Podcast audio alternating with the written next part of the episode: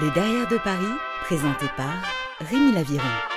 Un podcast curieux mais pas voyeur qui s'intéresse à la face cachée des artistes, fêtards et mondains parisiens. Mon invité Philippe de Paris est ancien membre de la BRI, une expérience qui l'a amené à écrire. On discutera donc de sa brigade, des prises d'otages sur lesquelles il est intervenu et du tome 2 de son livre BRI, les formes de l'ombre. Bienvenue dans le Derrière de Paris.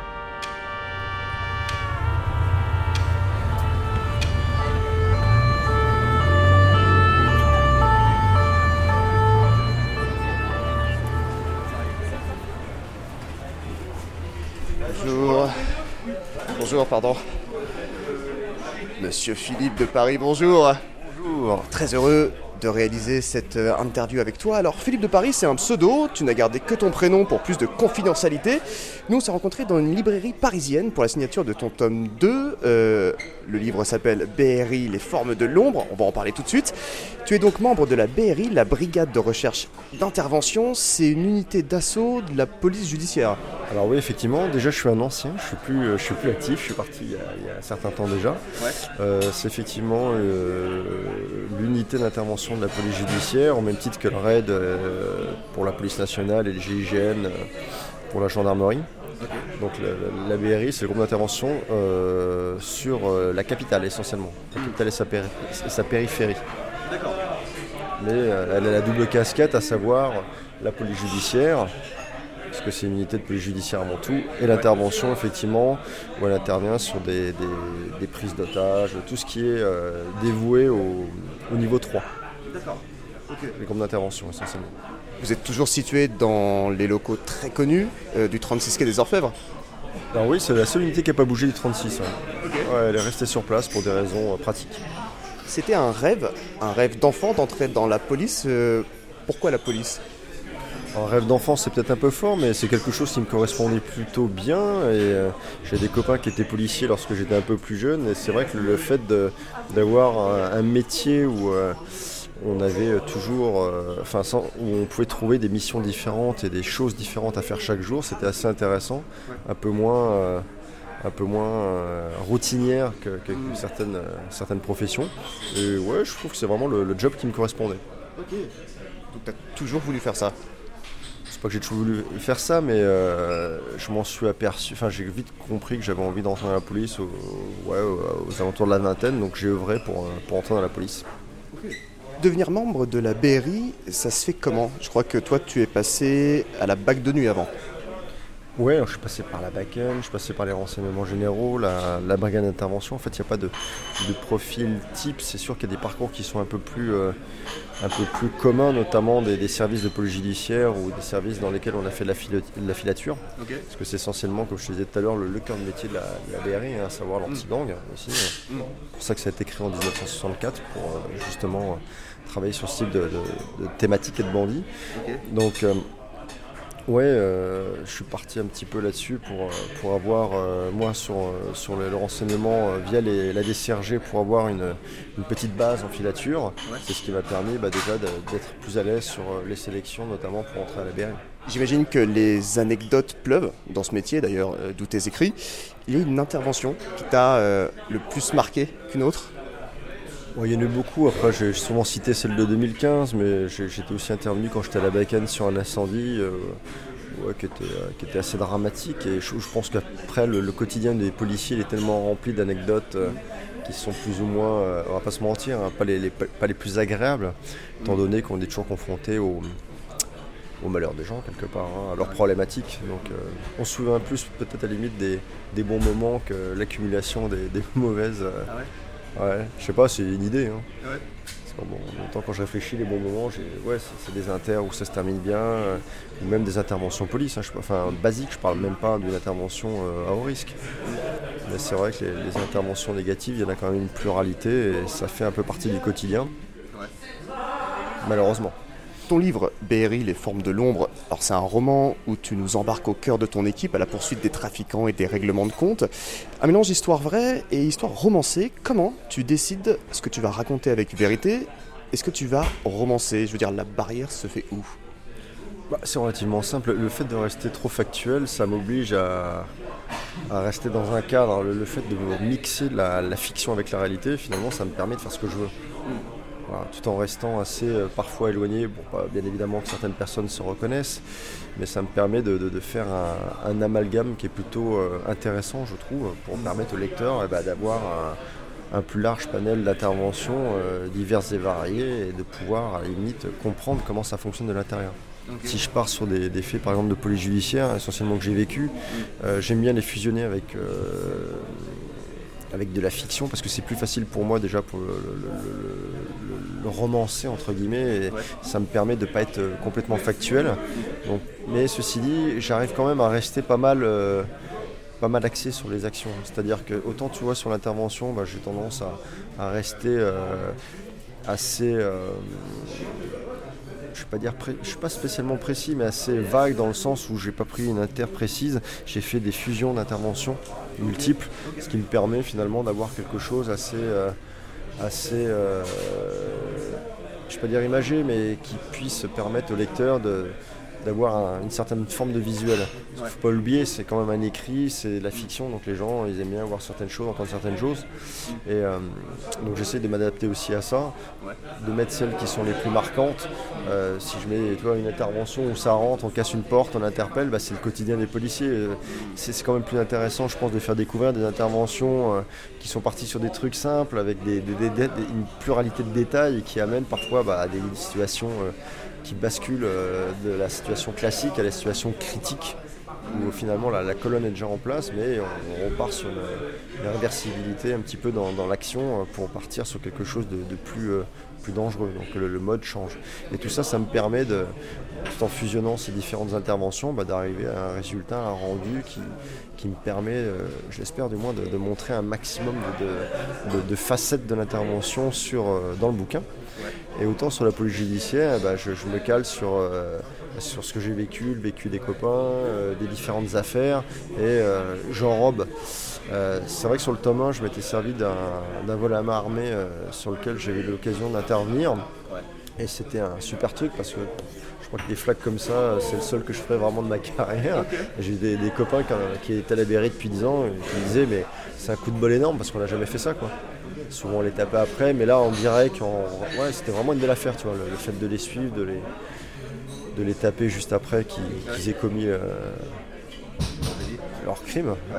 donc tu vois, c'était euh, c'était pas mal quoi. Ça, ça fait un bon souvenir. Et c'est intéressant de le faire partager. Alors bien sûr, il faut mélanger, il faut mixer tout ça pour euh, essayer de que ce soit un peu plus attrayant entre guillemets, mais pour, pour, le coup, je suis pas très très loin de la je suis vraiment pas loin de la réalité. Hein. C'est assez, euh, assez proche. Euh, je brouille quelques pistes, bien évidemment, pour les raisons que je t'évoquais euh, précédemment. Mais ouais, c'est pas mal. J'aime bien la fiction. Ça me permet, de, comme je te disais, de, raconter ce que j'ai envie de faire, ce que j'ai envie de dire plutôt, tout en restant le plus crédible possible. Tu avais des, des histoires que tu n'as pas le droit de raconter ou il y, a des dossiers qui pourraient peut-être être en cours, parce que c'est vrai que l'instruction parfois elle est longue, donc euh, je ne pouvais pas prendre le risque notamment là-dessus. Et c'est plus facile de, fusionner l'ensemble. Ça permet de rendre aussi euh, peut-être le, texte un peu plus dynamique. Je ne veux pas tomber dans le. Enfin, c'est pas ma biographie, je raconte pas ma life. Hein. C'est vraiment, c'est vraiment la mise en avant des opérateurs, de leur quotidien, aussi bien professionnellement que euh, familialement. C'est une, une, partie qu'on on n'évoque pas forcément euh, d'emblée dans les reportages. Et là, je trouvais que c'était intéressant de, justement d'appuyer un petit peu là-dessus pour montrer que tout le monde a les mêmes problèmes, on a les mêmes problématiques que chacun. Et en plus de ça, on a un travail qui est, vraiment mis présent et sur lequel il faut, euh, bah, sur lequel on doit jongler. Euh, enfin, avec lequel plutôt on doit jongler en plus de notre vie familiale et, et nos contraintes personnelles. Je crois que tes collègues, ils avaient été un petit peu surpris quand tu leur as annoncé ce projet. Oui, ouais, mais après ils ont parfaitement compris l'idée de départ et pourquoi je suis parti là-dedans. Je me suis peut-être un peu laissé prendre par l'effet boule de neige du, du, truc, quoi, tu vois, du projet. Et c'est ça qui est plutôt sympathique parce que au départ je suis parti pour euh, un écrit et puis finalement de fil en aiguille ça me plaît, j'en enchaîne sur un deuxième, un troisième. Puis là j'en suis, j'en ai écrit six en tout, tu vois. Pas sur la même thématique bien évidemment, mais euh, Parce que je veux vraiment me dissocier de, l'unité une fois que j'ai terminé la, trilogie pour passer à autre chose. Et puis je trouve que c'est plus intéressant aussi de se, diversifier, de ne pas s'enfermer dans, dans ce type de, de récit. La délinquance a évolué, on parle souvent d'une délinquance plus dure, plus sauvage, euh, certains euh, politiques ont utilisé ce terme. Comment vous évoluez vous aussi? Euh, Est-ce que tu as vu un changement dans l'information à avoir ou, bah, Bien évidemment, on l'a vu ça notamment après 2015. Hein, même si c'est du terrorisme, la délinquance en fait partie. Il y a, un auteur qui est assez connu, qui écrit beaucoup d'ouvrages sur la police, c'est Frédéric Ploquin. Il a écrit Génération Kalachnikov, où effectivement bah, il parle de, la croissance exponentielle de, l'armement, de tout ce qui arrive, euh, notamment dans le grand banditisme, mais le moyen banditisme. Et toutes ces choses, on y est confronté, donc on est obligé de s'adapter, que ce soit au niveau matériel, au niveau technique, tactique. C'est en constant mouvement dans les grosses interventions que tu as vécues, euh, il y a eu l'intervention à l'hypercachère, au Bataclan. Tu es toujours dans les colonnes d'assaut ou euh, est-ce que tu peux nous expliquer ton rôle dans un assaut? Moi je suis opérateur. Donc opérateur, je suis un des membres de la colonne d'assaut. Voilà. Alors c'est sûr que sur les, si tu veux, sur les grosses interventions, il y a beaucoup de monde. Euh, on avait un spécialiste qui était venu nous voir, qui, avait décortiqué un peu l'ensemble et qui nous expliquait qu'en fait sur, sur des, théâtres de ce type, il y avait peu d'acteurs et beaucoup de, figurants. Hmm. Chacun a son rôle, bien évidemment, même si on a la même fonction. Tu as les gens qui sont vraiment euh, engagés immédiatement, qui sont les, acteurs, et puis tu as les autres qui sont derrière, euh, de facto, qui, qui sont les, euh, les, figurants. Donc moi, en gros, globalement, en toute honnêteté, sur l'ensemble de ces deux interventions, je n'étais qu'un figurant. Donc, voilà. Je suis opérateur. Et qu'est-ce qu'on y fait? Parce que là, je t'avoue que pour moi, quand tu me dis je suis opérateur, je vois pas le. si tu veux, opérateur, c'est le, terme approprié pour un effectif de, la BRI ou du RAID ou d'autres groupes d'intervention, peu importe, euh, dans une colonne d'assaut. Donc euh, bah, le rôle c'est de, donner l'assaut. Donc euh, là c'est essentiellement la libération d'otages. Donc la priorité c'est l'otage. Il y a un paquet de process qui se mettent en place. On a chacun plus ou moins un rôle dans la colonne en fonction de notre position, du matériel qu'on a et de nos, capacités, nos, j'allais dire nos qualités, non, mais nos spécialités. Il y en a qui sont les fractions, il y en a qui sont tireurs en précision, on a un, tronc commun de base, un socle de base, et après on a plusieurs spécialités, en sachant que globalement on fait, on est censé tous savoir faire ce que l'autre fait. C'est l'interopérabilité euh, entre opérateurs. Hormis ces petites spécialités, mais même les mecs qui ont des spécialités, euh, c'est des thématiques qui travaillent un peu plus, notamment l'escalade, euh, la VARAP, la VARAP pardon, et le, THP. C'est deux qui viennent à l'esprit. Hein mais tu as beaucoup d'opérateurs qui sont également, euh, enfin on est tous habilités pour la, VARAP, on est tous habilités essentiellement pour le THP, mais à des niveaux moindres que certains qui ont poussé un petit peu le curseur dans, dans ce type de thématique.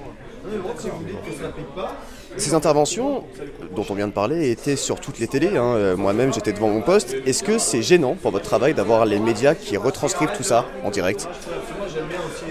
Bah, L'exemple flagrant, c'est euh, l'hypercachère, hein, où euh, un média que je ne citerai pas a, balancé des informations capitales qu'elle n'aurait jamais dû, euh, qu'elle jamais dû diffuser.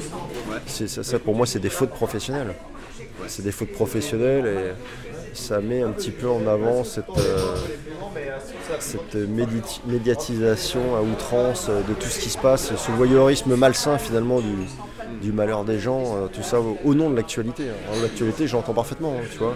Autant le Bataclan, c'était huis clos et euh, il y a eu moins d'images, mais l'hypercachère, ça a été imbuvable. Ah, ça fait les choux gras de la presse euh, nationale et internationale pendant un bout de temps, ça c'est évident, mais à un moment, je pense que la, presse doit, avoir un petit, droit de, petit droit de réserve aussi. Tu vois. Ça leur coûtait rien de, différer un petit peu l'intervention, notamment pour les otages des gars en victime, il y a les familles des victimes qui regardent, dedans, euh, qui regardent le truc, toi, il y avait nos familles qui regardaient. bon, je garderais vraiment pour moi le, mot pour les, les, les, caractériser, mais j'en pense pas moi. Est-ce que, euh, toi tu parlais de ce média voilà, qui a un peu transcrit les règles, est-ce que eux ils peuvent être punis ou au final J'imagine qu'il sait faire dresser les bretelles, après c'est pas chacun son travail. Philippe de Paris. Pour finir cette interview, je te propose un court question-réponse. Alors tu me réponds euh, ce qui te passe par la tête. Ça, ça te va C'est parti. Alors si tu étais un quartier de Paris. Un quartier de Paris, Saint-Michel.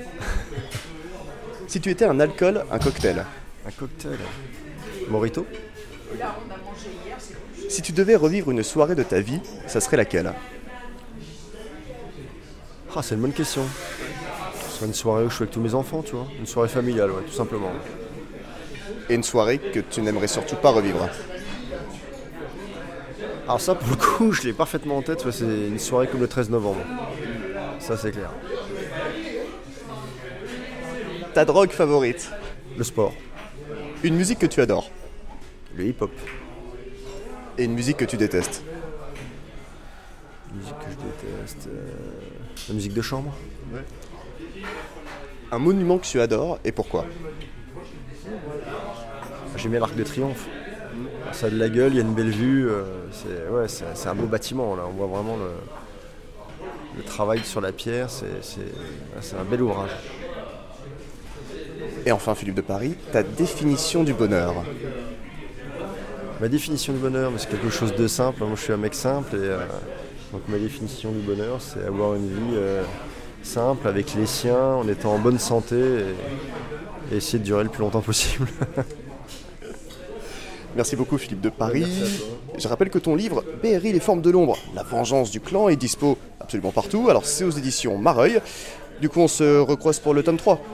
Écoute, avec plaisir, on va y arriver.